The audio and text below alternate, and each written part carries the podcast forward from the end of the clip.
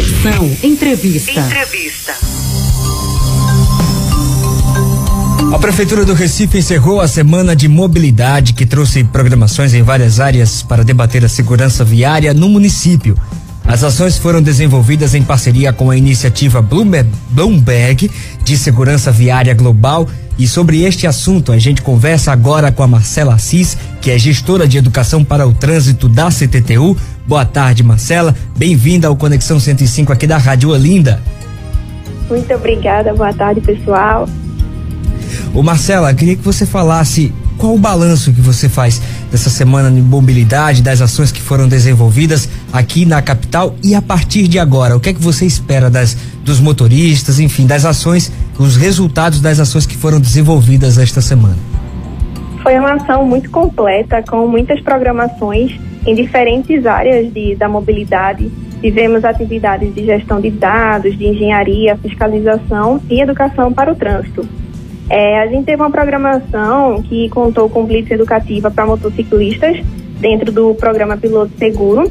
Foi um programa que a gente começou em maio, deu um resultado muito bacana de conscientização dos motociclistas e a gente trouxe agora de novo na Semana de Mobilidade.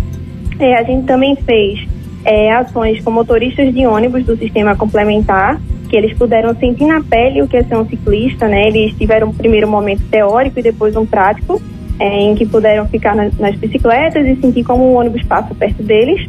É, no Dia Mundial Sem Carro, a gente também distribuiu cartilhas do Bora de Bike Recife para conscientizar as pessoas e estimular cada vez mais os condutores a trocarem o carro pela bicicleta. Hum. E no eixo de, de dados, a gente lançou a pesquisa Origem e Destino para coletar informações sobre a mobilidade da cidade. Os principais objetivos propostos dessa campanha então foram atingidos. Isso.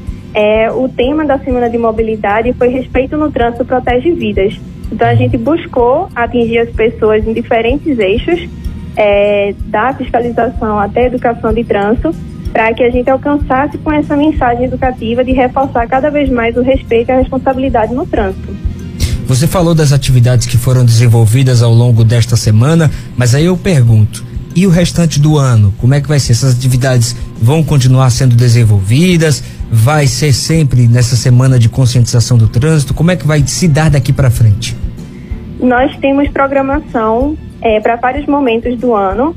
É, nossas ações são baseadas em dados, em pesquisas é, que a gente levanta com relação ao comportamento e mobilidade das pessoas e a tendência é que realmente a gente faça as atividades a partir disso para resolver os problemas que a gente identificar é, a partir dessas informações e melhorar o que já tiver bom.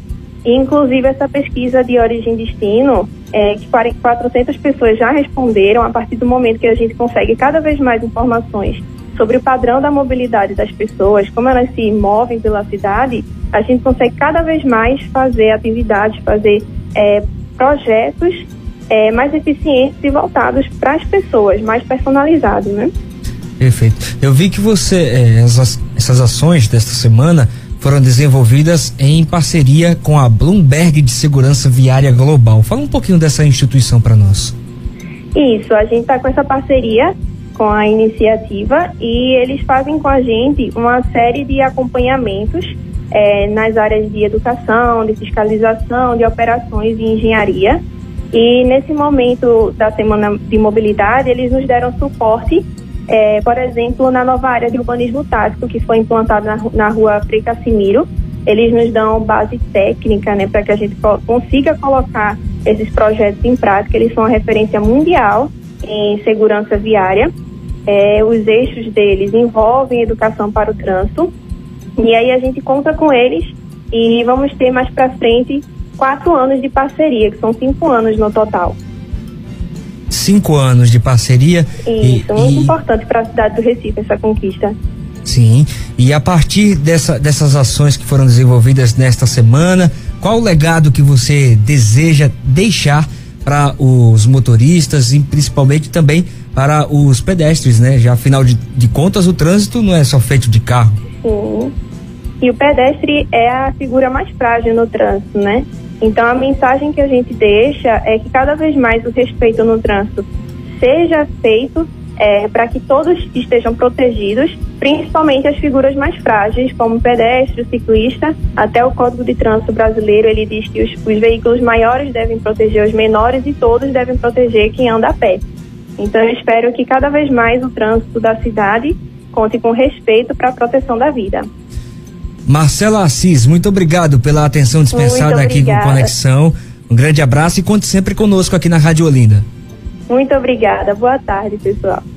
A Marcela Assis é gestora de educação para o trânsito da CTTU e conversou conosco sobre a semana de mobilidade, sobre as ações que foram desenvolvidas pela Prefeitura do Recife aqui na cidade, falando sobre tudo o que aconteceu durante a semana também, o legado que estas, estas ações durante a semana deixam para os motoristas e também para todos nós.